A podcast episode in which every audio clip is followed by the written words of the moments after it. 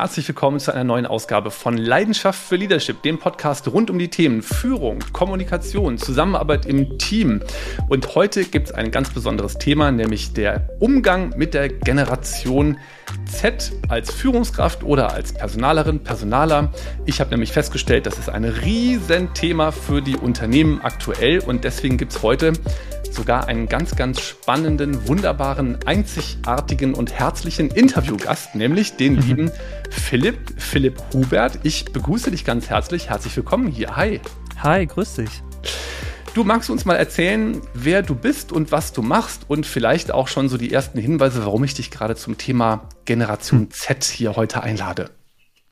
Ja, sehr gerne. Also ich bin ähm, psychologischer Unternehmensberater, so bezeichne ich mich zumindest immer. Ich habe Psychologie studiert in Gießen, da promoviere ich auch noch ähm, zum Thema Organisationsklima und Gesundheit und bin jetzt seit so vier, fünf Jahren als selbstständiger psychologischer Unternehmensberater unterwegs und mache viel in den Bereichen Gesundheit am Arbeitsplatz und ähm, vor allem auch im Bereich Mitarbeiter finden und binden, also ähnlich wie du Coachings, Workshops, Einzelcoachings, halt aber auch Vorträge und über so einen Vortrag haben wir uns auch kennengelernt, den ich bei der Justizakademie gegeben habe, eben auch zum Thema Generation Z.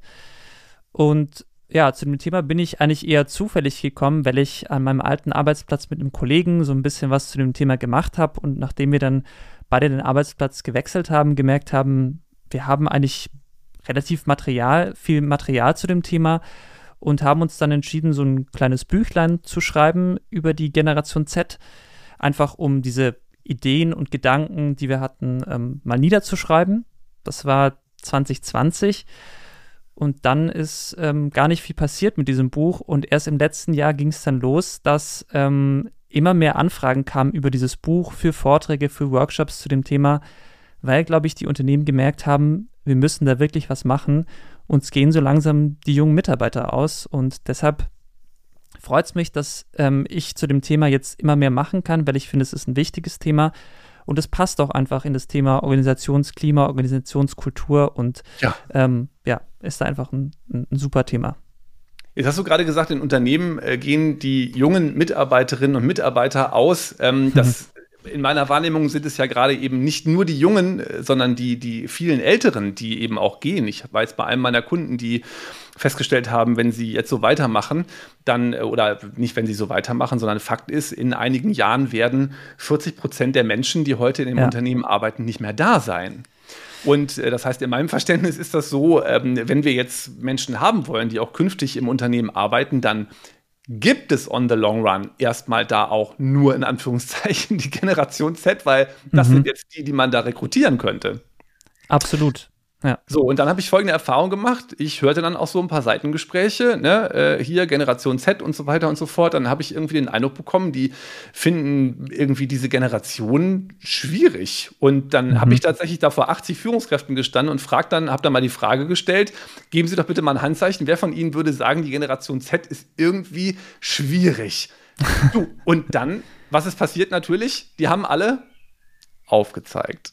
Ja. Und da habe ich gesagt, ja, okay, jetzt haben wir ein ganz spannendes Thema, weil wie denke ich über die, die ich da vielleicht rekrutieren möchte. Und meine mhm. persönliche Wahrnehmung ist ja immer, wenn ich jemanden schwierig finde, dann wird auch der ganze Prozess irgendwie schwierig. Dann wird vielleicht der Kontakt mit denen auch schwierig. Und ja. ähm, insofern ist da Umdenken angesagt, offensichtlich. Bist du eigentlich selber auch, bist du eigentlich selber auch äh, Generation Z? Wie, wie definiert man die überhaupt so vom, vom Geburtsjahr? Wann, wann sind die geboren?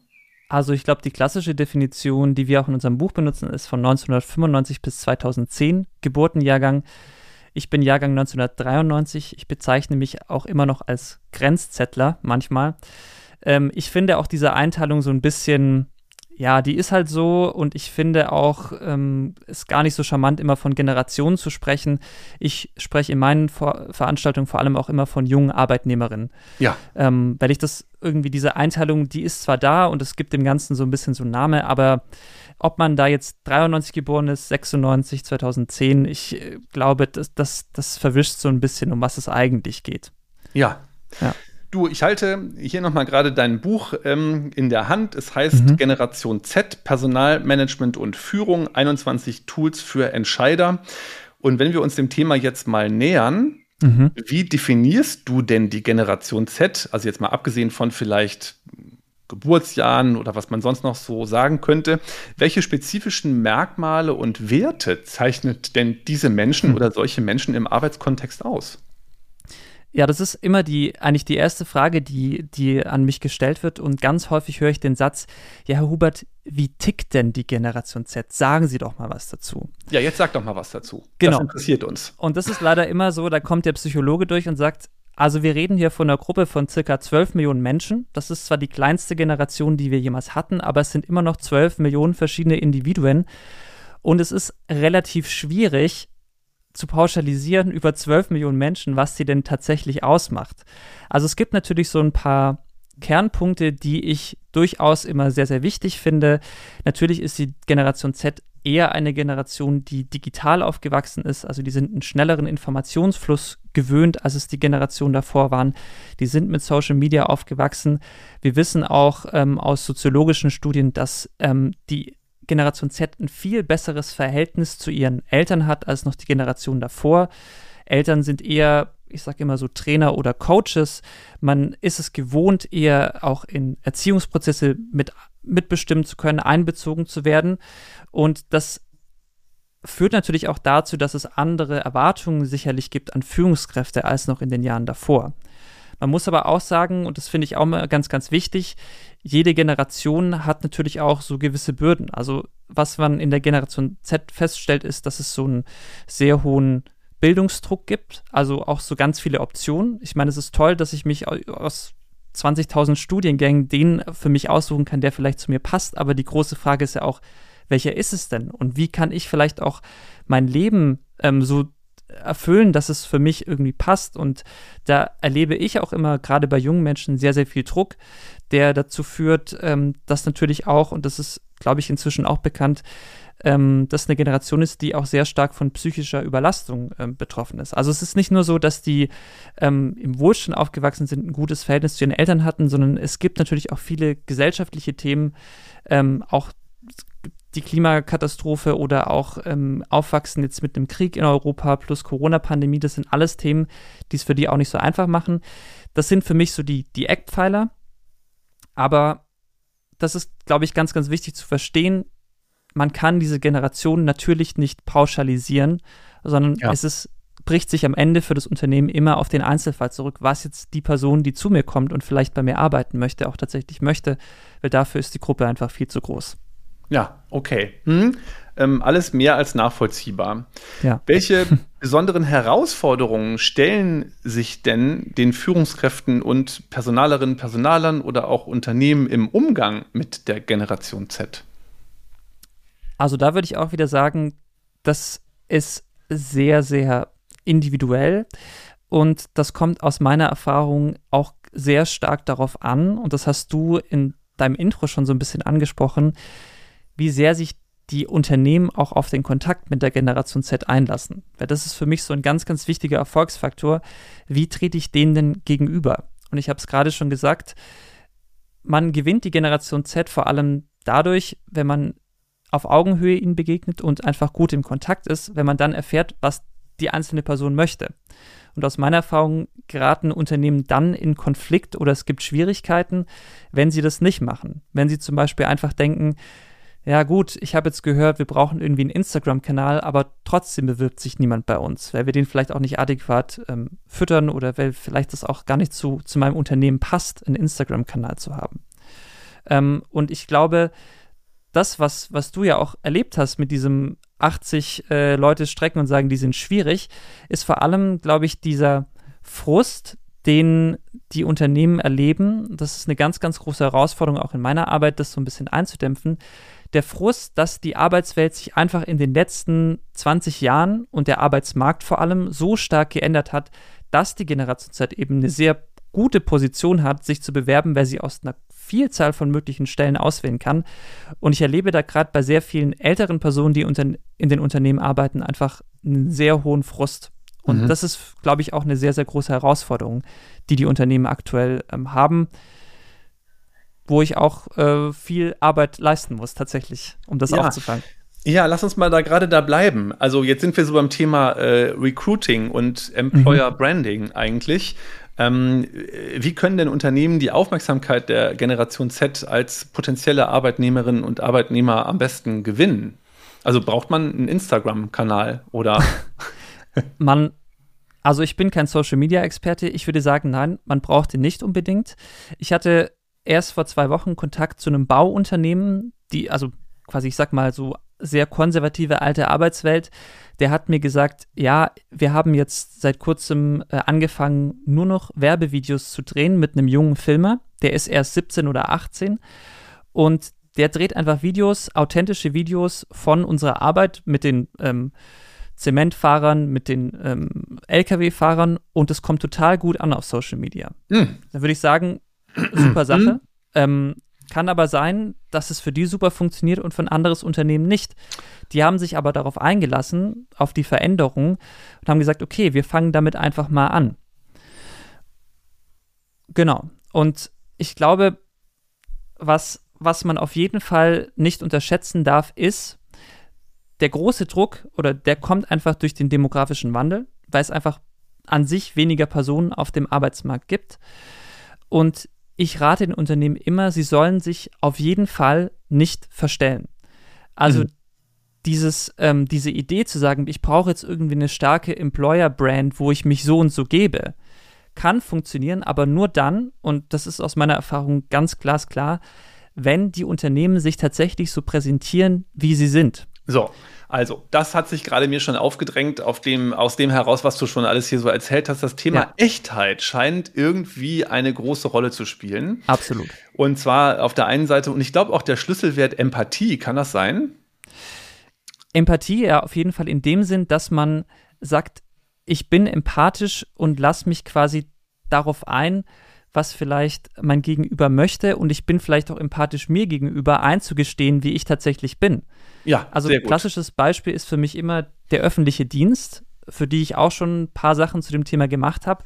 Und da höre ich auch immer das Gleiche von den Generation X, also wesentlich älteren, die vielleicht die Eltern sind der Generation Z Führungskräften, die sagen nämlich immer, ja, Herr Hubert, wir wissen ja, wir sind öffentlicher Dienst, wir haben nicht viel zu bieten, wir können nicht so viel zahlen wie die Wirtschaft und wir sind auch so ein bisschen angestaubt. Dann sage ich immer, ja, das seid ihr und das ist auch eine faire Analyse, dass ihr das so sagt. Oh aber es, es gibt aber auch Personen in der Generation Z, die genau das wertschätzen. Also die mhm. wollen nicht in die Industrie, die wollen vielleicht einen Job, der sage ich mal, auch planbar ist und auch sicher ist. Die wollen ja. vielleicht in den öffentlichen Dienst. Genau, und oder mit anderen Werten in Korrespondenz treten. Ich kann mich erinnern Absolut. an eine Passage, die ich auch von dir gehört habe, als du äh, bei der Justizakademie, das ist ja, glaube ich, auch kein Geheimnis, das dürfen wir, glaube ich, hier im Podcast auch sagen, gesprochen hast. Ja. Daher kennen wir uns beide. Das ist ja auch einer meiner Lieblingskunden. Die mhm. Justizakademie, bin schon lange ja, mit denen verbunden. Und ähm, ein System, was besteht, die Justizverwaltung des Landes Nordrhein-Westfalen aus mhm. Gerichten, mhm. Staatsanwaltschaften und Vollzugsanstalten, ja. wo es um den ganz zentralen Wert Gerechtigkeit geht. Genau. Also es gibt auch Menschen, die wollen sich auf dem Wert vielleicht eben engagieren. Ja, die finden das wichtig, Absolut. eine gerechte Welt, dass es eine gute Rechtsprechung gibt und so weiter und so fort. Also das kann ja auch dann Menschen aus der Generation Z, die diesen Wert sehr wichtig finden und auch selber im Leben den promoten wollen, ja auch anziehen. Also da geht es darum, eben solche Werte vielleicht auch mal zu finden und genau. die auch nach außen irgendwie in eine Darstellung zu überführen. Ja, ich bin absolut der Meinung, dass jedes Unternehmen im Prinzip einen klaren Vorteil von sich benennen muss mit dem man in der Lage ist, Menschen anzuziehen. Und bei der Justiz wäre das ganz klar das Thema Gerechtigkeit in den Vordergrund zu stellen. Weil es, so wie du sagst, es gibt Menschen, die wollen für diesen Wert arbeiten und natürlich schränkt man sich dann ein, wenn man sagt, okay, ich verliere dann vielleicht die Zielgruppe, die nicht zu diesem Wert passt. Dann habe ich ja. tendenziell Na weniger ja. Bewerberinnen, aber mein dann Argument ist auch immer ganz klar, die man genau. brauchen kann. Ne? Ja, genau. Und die so, bleiben dann noch länger. Schritt muss ich ja wahrscheinlich dann überlegen, wo sind die denn? Also wo kann ich die denn erreichen? Ne? Hm. Also Beispiel, wenn ich, wenn ich ein Seminar verkaufen will, Thema Personalführung und Motivation, ja, dann sollte ich vielleicht keine Anzeigen schalten oder ein Einlegeblättchen reintun in die Brigitte, weil da sind die eben. Wer weiß. Nicht. Ja, wer weiß, okay, sind vielleicht auch welche. Ähm, aber ne, dann geht es auch darum, vielleicht eben auch zu schauen, welchen Kanal muss ich denn bedienen, um die Zielgruppe zu erreichen. Hm. Mhm. Also, wie gesagt, da bin ich kein Experte, was, was das Thema Marketing und Reichweite angeht. Meine Erfahrung ist, wie gesagt, es ist im Recruiting vor allem wichtig, Reichweite zu haben. Und dafür sind die Social-Media-Kanäle sicher nicht schlecht, weil sich die Generation, Generation Z darauf aufhält. Ähm, ich habe auch schon von merkwürdigen Unternehmen gehört, die gesagt haben, wir haben trotzdem viel Erfolg über Zeitungsanzeigen, weil es die Eltern der Generation Z gelesen haben und die haben dann gesagt, hey, bewirb dich doch mal da, da ja, ist das eine kenne ich Anzeige. auch. Da kriegt man dann so einen Ausschnitt auf den Tisch gelegt von Oma, Opa, die vielleicht sagen, Ja, genau. hier was ausgeschnitten. Ja, aber ich glaube, also es schadet keinem Unternehmen, auf den Social-Media-Kanälen präsent zu sein. Aber, und das ist, glaube ich, ganz, ganz wichtig, es sollte einfach authentisch sein. Und mit authentisch meine ich auch, das ist vielleicht auch ein bisschen hart, dass nicht die 40-jährige oder 45-jährige Personalerin den Content macht, sondern dass man einen jungen Menschen aus dem Unternehmen nimmt, der selbst sich auf den Plattformen auskennt und die Person das machen lässt. Auch wenn man selber denkt, hä, wieso nehmen die nicht unsere teure Kamera und filmen das damit, sondern filmen das mit dem Handy. Also mein Cousin, der macht so Social Media Marketing und der hat mir gesagt, wenn man auf TikTok ein Video promotet, dann sind die, äh, sind die Zahlen höher, wenn man das mit, einem, mit einer Handykamera gefilmt hat, die nicht so gut ist wie mit ähm, einer Digitalkamera, einer professionellen, weil das der Algorithmus irgendwie erkennt und auch die Leute darauf mehr ansprechen. Also es ist nicht so, dass es alles so komplett nachvollziehbar ist, es ist eine eigene Welt ähm, in die man sich da reinbegibt. Aber ich denke, man sollte auf den Social Media Kanälen präsent sein, aber ähm, auch andere Möglichkeiten bieten. Also einfach Kontaktmöglichkeiten. Und Ja. sei es auch nur, dass man mal in der, ja, es, es gibt ja inzwischen so viele Möglichkeiten. Und man muss einfach so ein bisschen spüren, wo, wo sind die Menschen, die ich tatsächlich erreichen möchte, wo, wo bekomme ich die? Und das Thema Reichweite ist da ganz, ganz essentiell. Mhm. Jetzt haben wir ein bisschen über, ja, vielleicht so den, den, den Anfangsprozess im Employee Lifecycle gesprochen. Also, wie Mhm. finde ich die überhaupt? Ähm, lass uns mal einen Schritt weitergehen. Jetzt habe ich ähm, Gerne. jemanden aus der Generation Z ähm, erfolgreich ähm, eingestellt. Die Person fängt an, bei mir zu arbeiten im Team. Wie sieht denn eine zeitgemäße Führung aus, die die Bedürfnisse und Erwartungen der Generation Z berücksichtigt? Mhm. Also auch da, wie gesagt, ähm, ich muss das immer dazu sagen, dieses Thema Generalisierung so ein bisschen schwierig. Ich habe es ja vorhin schon mal angedeutet. Dadurch, dass der Großteil der Generation Z es eben schon, ich sag mal, aus dem Elternhaus gewohnt ist, mit einer gewissen Augenhöhe aufzuwachsen, ist dieses auf Augenhöhe sein auch für den Führungsalltag eine ganz, ganz wichtige Fähigkeit. Und damit meine ich auch wirklich so ein bisschen zu wissen, wer hier vor mir sitzt, die Person einfach auch ernst zu nehmen, auch wenn es vielleicht eine Person ist, die jetzt gerade frisch aus der Uni kommt oder die vielleicht auch jetzt eine Ausbildung bekommen hat, die sind es einfach gewohnt, auch mitzusprechen und die, die schätzen das auch sehr. Und sich einfach, und das ist meistens der Faktor, sich die Zeit zu nehmen, in der Woche eine halbe Stunde vielleicht mit den jungen Leuten, die in der Firma gerade angefangen haben, hinzusetzen und zu sagen, hey, wie geht's euch eigentlich? Was ähm, beschäftigt euch gerade? Müssen wir über Themen sprechen? Ich glaube, das ist ein super einfacher Startpunkt, um zum einen mehr über die jungen Menschen zu erfahren, aber den jungen Menschen eben auch zu zeigen, es interessiert mich auch tatsächlich, was ihr zu sagen habt. Und aus meiner Erfahrung ist auch gar nicht so, dass die jetzt an den Arbeitsplatz kommen und direkt alles umwerfen wollen, sondern die wollen eben eine andere Form von Arbeit, auch eine andere Form von Wertschätzung. Und ich verbinde mit Wertschätzung immer, dass ich erkenne, was die Person am Arbeitsplatz leistet und was sie einbringt. Das ist für mich die einzige Definition von Wertschätzung, der ich inzwischen folge. Ähm, man muss da nicht irgendwie jeden Geburtstag mit einem Kuchen feiern. Das ist zwar nett, aber ich glaube, dieses ernst genommen werden und gesehen werden am Arbeitsplatz, das ist eine ganz, ganz wichtige Führungsfähigkeit, die man in der heutigen Zeit braucht. Also, das würde ich ganz grundsätzlich natürlich ohnehin unterschreiben, egal über welche Form von Führung, egal wo wir reden. Ja, Ähm, bei mir kommt nochmal an, es wird immer wichtiger. Es ist einfach ähm, ja, unabkömmlich, dass wir Führung nochmal neu denken, eben nach vorne denken, auch zukunftsfähig machen. Und ähm, klingt für mich allerdings auch so, als könnte es möglicherweise einen gewissen Clash geben, wenn ich da jetzt irgendwie einen Hm. etwas hierarchisch ähm, geprägten, patriarchalisch führenden Babyboomer auf einer Führungsposition sitzen habe, ja. der das noch nicht ganz verstanden hat. Also meine Erfahrung ist fast, die Babyboomer sind ja inzwischen ganz entspannt, weil die wissen, ich gehe sowieso bald in Rente. Die beschäftigen sich noch eher mit den jungen Menschen. Ich erlebe den Konflikt häufiger eher mit Personen aus der Generation X. Also Mhm. die, die Eltern Sag doch mal sein bitte können. kurz, Generation X, über über wen reden wir da so von den Geburtenjahrgängen? ähm, Generation X sind die ähm, von 1965 bis 1979 Geborenen. Oh, Aha. Ja, du. Oh. Genau. Weil diese Generation ganz, ganz interessant, die waren so die ersten, die auch so richtig dieses Thema Karriere und richtig Karriere machen, so als, als ganz tiefen Wert mit in den Arbeitsweg bekommen haben. Also das, das wissen wir über die Generation X, da sind auch Statussymbole ein ganz großes Thema. Ja, Thema dickes Autofahren, Thema wie nah ist mein Parkplatz am Büro, solche, solche Geschichten. Und das hat die Generation Z gar nicht so. Und die haben ja eben so einen anderen Fokus, auch vielleicht ein bisschen mehr, mehr Fokus auf die Freizeit. Und es clasht tatsächlich fast häufiger mit, mit der Generation X, ist mein Thema. Mhm. Weil die eben diesen diesen Karriereantrieb sehr stark haben und nicht verstehen, warum die jungen Menschen da jetzt gerade keinen Bock mehr drauf haben oder nicht so stark.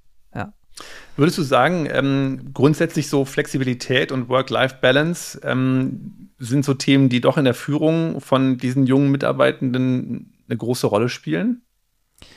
Ja, auf jeden Fall.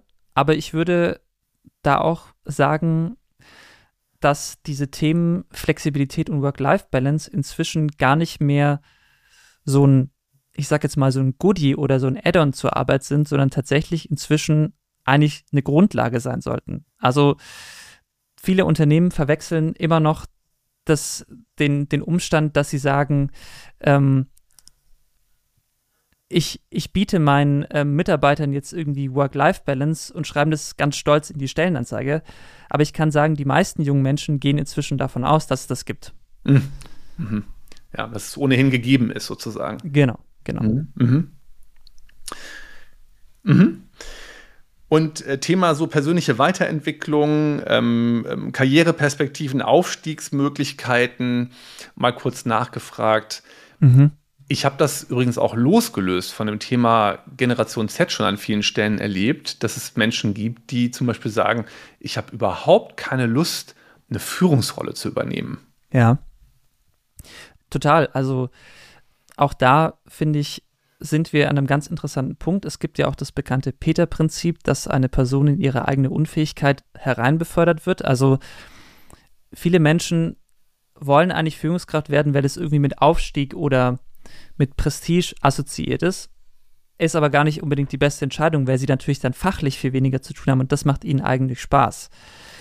Und in Amerika ist es verbreiteter, dass es einfach wie so eine Art Karrierepfad gibt und einen Führungspfad. Da sind wir in Deutschland noch nicht so weit. Also ja. Aufstieg in der Firma bedeutet häufig, ich muss in eine Führungsposition gehen, sonst schaffe ich es nicht.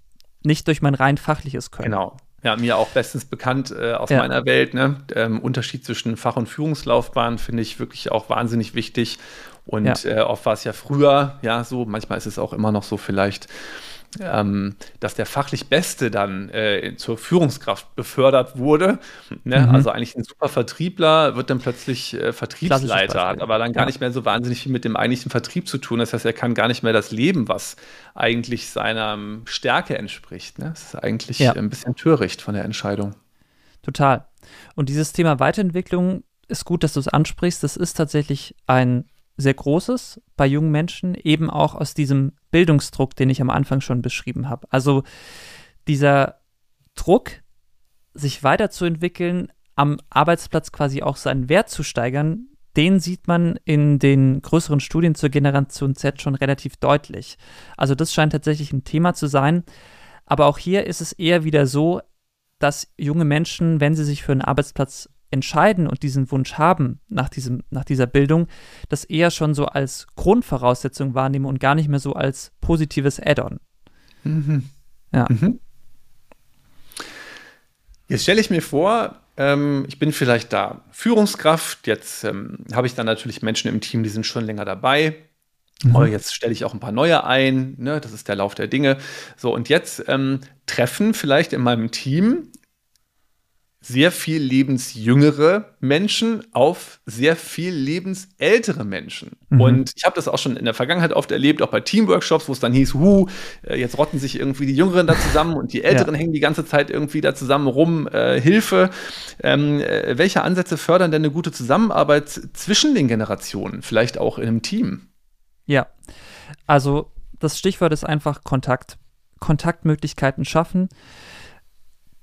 Ich glaube, dass egal in, in welcher menschlichen Beziehung, also sei es durch, äh, sei es quasi bei allen Konflikten, die wir haben, ist der Kontakt und das Miteinander sprechen, also das Miteinander kommunizieren und interagieren, die beste Sache, die man machen kann. Also im schlimmsten Fall wäre es nämlich so, wie du sagst, die Alten sitzen am Ende des Tisches, die Jungen sitzen am anderen Ende und äh, keiner spricht mit dem anderen.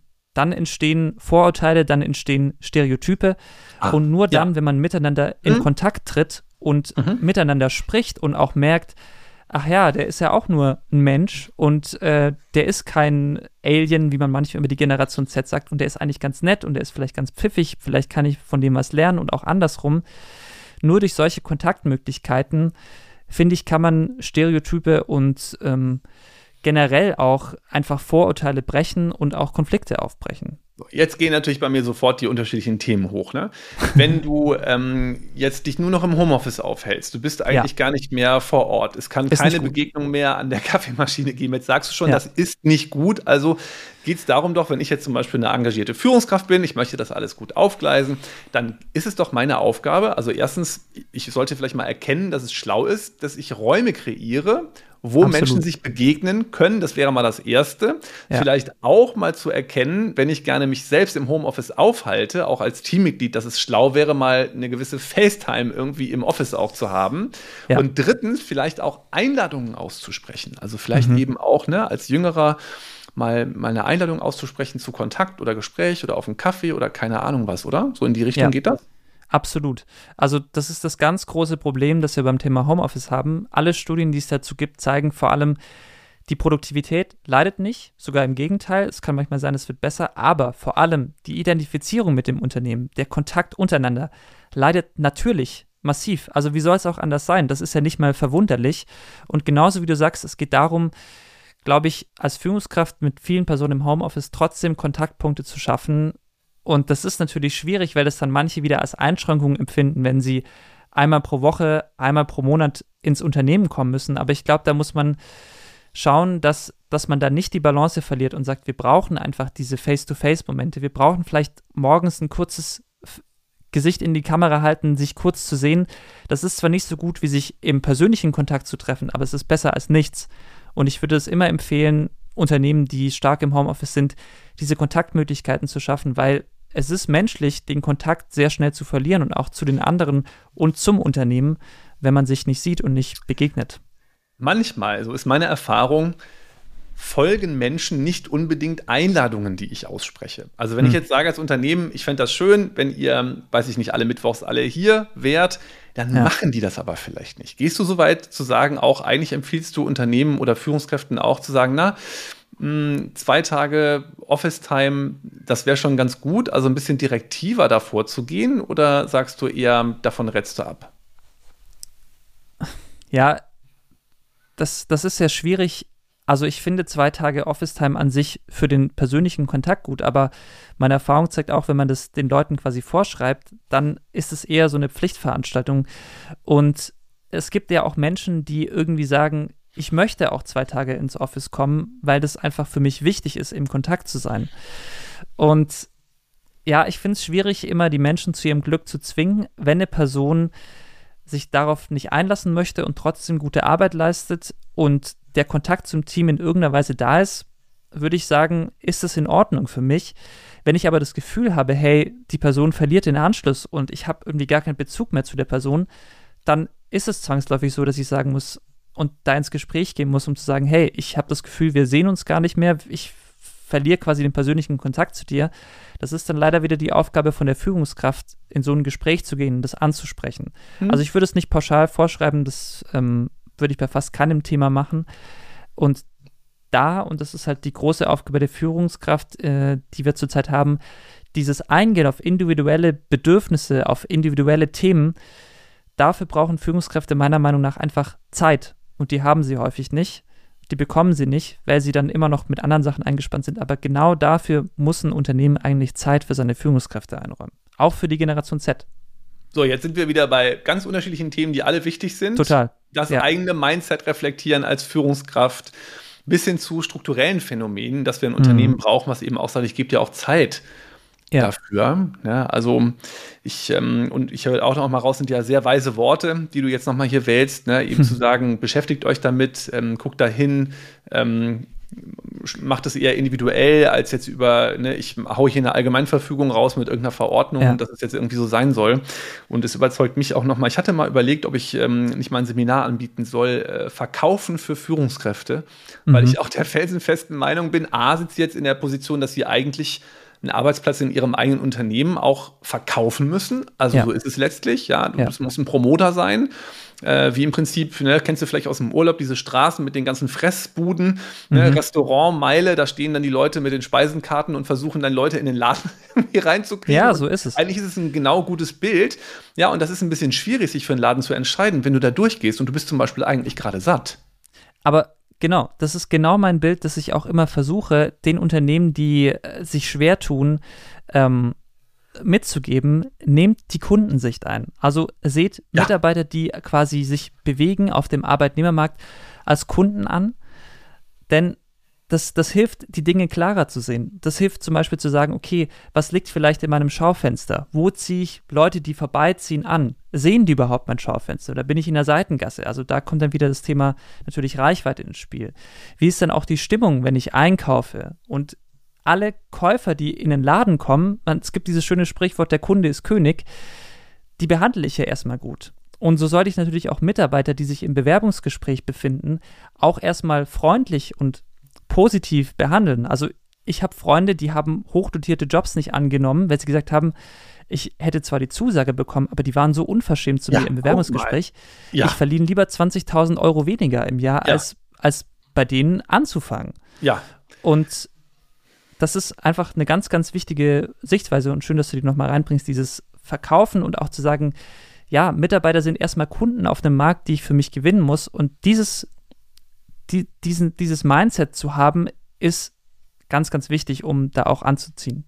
Ja, und ich denke auch, das habe ich jetzt auch nochmal erlebt, ja auch im persönlichen Umfeld übrigens, ähm, die Turnaround-Zeit mhm. zwischen, ich habe da eine Bewerbung eingereicht und ich höre wieder was ja. und bitte etwas anderes als eine automatisch versendete Autoresponder-E-Mail, ja. die unpersönlich ja. ist ja, äh, ich habe jetzt wieder von jemand gehört, der hat äh, sechseinhalb Wochen auf eine Rückmeldung gewartet, ja. nachdem er auf den Absenden-Button gedrückt hat. Leute, ganz ehrlich, also ich meine, da müssen wir doch nicht mehr drüber reden und da reden wir auch nicht nur wegen mir über Generation Z, sondern einfach über jeden, der Generell. sich mit Enker ja. bewirbt. Also Generell, ja.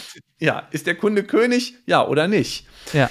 Du, ähm, halbe Stunde ist schon um, die Zeit äh, vergeht wie im Fluge und ähm, die, die Episoden hier im Podcast mit einem äh, lieben Interviewgast, die gehen gerne auch schon mal so ein bisschen länger als meine normalen sechs bis acht Minuten. Ähm, ja. Ich finde, wir haben jetzt schon einen ganz, ganz schönen guten Bogen beschrieben, auch über unterschiedliche mhm. Phasen, Passagen, was kann man so berücksichtigen. Was sind deine drei ultimativen Tipps zum Schluss, die du vielleicht geben könntest im Umgang mit jungen Menschen, die man gewinnen möchte für ein Unternehmen oder Team? Okay, also ein wichtiger Punkt, den hast du gerade auch schon mal angesprochen, den habe ich auch in einem Podcast von dir schon gehört, nämlich die Frage, was hat das mit mir zu tun? Das hast du ausgeführt und diese Frage, mhm. die finde ich immer sehr wichtig, gerade für Unternehmen, ähm, eben mit dieser Kundensicht, also sich nicht zu beschweren über die jungen Menschen, das ist vielleicht der erste Tipp, also zu sagen, die sind einfach so, wie sie sind ich höre ganz oft, ähm, ja, junge Menschen sind ähm, irgendwie nicht mehr so psychisch belastbar oder was weiß ich. Dass es so ist, das ist wissenschaftlich bewiesen. Ja, junge Menschen sind nicht mehr so stark psychisch belastbar, aber die haben sich das nicht ausgesucht. Die Generation Z ist so, wie sie ist und die ist ein Produkt unserer Gesellschaft und der gesellschaftlichen Lage, in der wir uns befinden. Also der erste Tipp ist quasi von mir aus zu sagen, wirklich nicht zu meckern. Und dann der zweite Tipp, genau diese Frage, was hat es mit mir zu tun? Also was gibt es für einen Grund dafür, dass vielleicht junge Menschen bei uns nicht bleiben? Und was hat es auch für einen Grund, dass sie vielleicht nicht zu mir kommen? Und die sich diese Frage zu stellen, das hast du auch in deinem Podcast sehr schön gesagt, kann extrem schmerzhaft sein. Aber sie ist nötig, um leistungsfähig zu bleiben. Weil ich Absolut. finde auch hier mal dieses Bild von, von einem Kunden, wenn du ein Unternehmen bist, also zum Beispiel, wenn du jetzt keine Coachings oder Workshops mehr verkaufen würdest, dann würdest du ja auch nicht sagen, ja, es gibt keinen Markt für Workshops und Coachings, sondern würdest dir überlegen, okay, was muss ich bei mir ändern, dass ich Angebot vielleicht anpassen, genau. genau. Ja.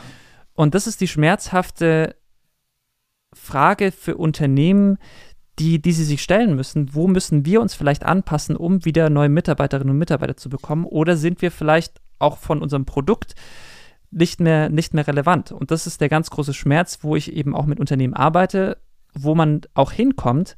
Aber das erfordert sehr viel Selbstreflexion und ist absolut notwendig.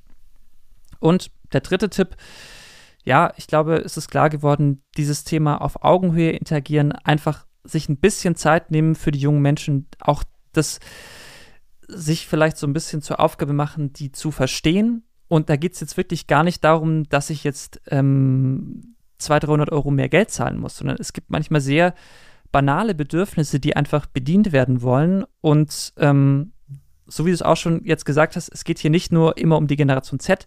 Ich glaube, alles, was wir jetzt gerade im Arbeitsumfeld erleben, was sich verbessert, das verbessert sich auch für Mitarbeiter anderer Generationen und schafft insgesamt einfach ein positiveres Arbeitsklima. Und ähm, das wären jetzt mal so drei, drei wichtige Sachen. Vielleicht noch passend dazu, finde ich auch generell immer wichtig, was ich gesagt habe, in Kontakt gehen. Die ja. Kommunikation suchen, mit Menschen reden, nicht über sie reden. Das ist für mich das absolute Mantra bei allem. Wir können Konflikte, wir können Probleme nur lösen, wenn wir miteinander sprechen. Das gilt in der Beziehung, das gilt mit äh, in allen Aspekten des Arbeitsplatzes und das gilt natürlich auch für die Generation Z. Großartig. Wunderbar. Ich danke dir ganz herzlich. Philipp, wenn jetzt jemand sagt, Mensch, der klang ja super sympathisch und das war auch alles super. Ich habe mir das gerne angehört. Wo findet man dich denn im Internet? Oder was kann man tun, um mit dir in Kontakt zu treten? Ähm, man kann ähm, auf meine Internetseite gehen, philipp-hubert.de. Also Philipp ist immer ein bisschen kompliziert mit einem L und zwei P hinten. Ähm, Hubert ist mein Nachname und ähm, genau da kann man mich finden. Ich bin aber auch bei LinkedIn, bin auch bei Instagram, aber das ähm, genau ja. ist jetzt eher so privat, aber trotzdem könnte man mich auch anschreiben. Also es äh, gibt verschiedene Möglichkeiten. Vielleicht, wenn mein Name irgendwo auftaucht, dann findet man mich, glaube ich, darüber sehr ganz gut. gut. Ich werde das auch nochmal alles in den Shownotes äh, verlinken. Perfekt. Und äh, dann können Menschen nämlich auch sich frei fühlen, einfach mit dir direkt zu connecten. Das war das Interview mit Philipp Hubert, ähm, Mitautor des Buches Generation Z Personalmanagement und Führung 21 Tools für Entscheider. Der Vorteil dieses Buches ist übrigens auch, dass es nicht so wahnsinnig dick ist, darf ich Sehr mal sagen. Dünn. Ja, das ist eine super Fibel, wo man einfach auch mal reinschmökern kann. Da findet man auf ja. einen Blick wirklich äh, super tolle Tipps und Tools, alles, was man irgendwie so machen kann. Ähm, es war mir ein ganz, ganz großes Vergnügen, mit dir dieses Gespräch zu führen. Vielen herzlichen Dank. Danke ja. dir für die Einladung. Ich danke dir ganz herzlich. In diesem Sinne, ähm, alle guten Wünsche und jetzt ist ja zum Zeitpunkt dieser Aufnahme ist jetzt Ende Juni. Dann darf ich sagen, dir noch einen ganz wunderbaren Sommer und danke dir für deine Zeit und für dein Engagement auf diesem wichtigen Thema. Ja, dir auch einen schönen Sommer und äh, danke für die Einladung. Bis bald. Tschüss. Ciao.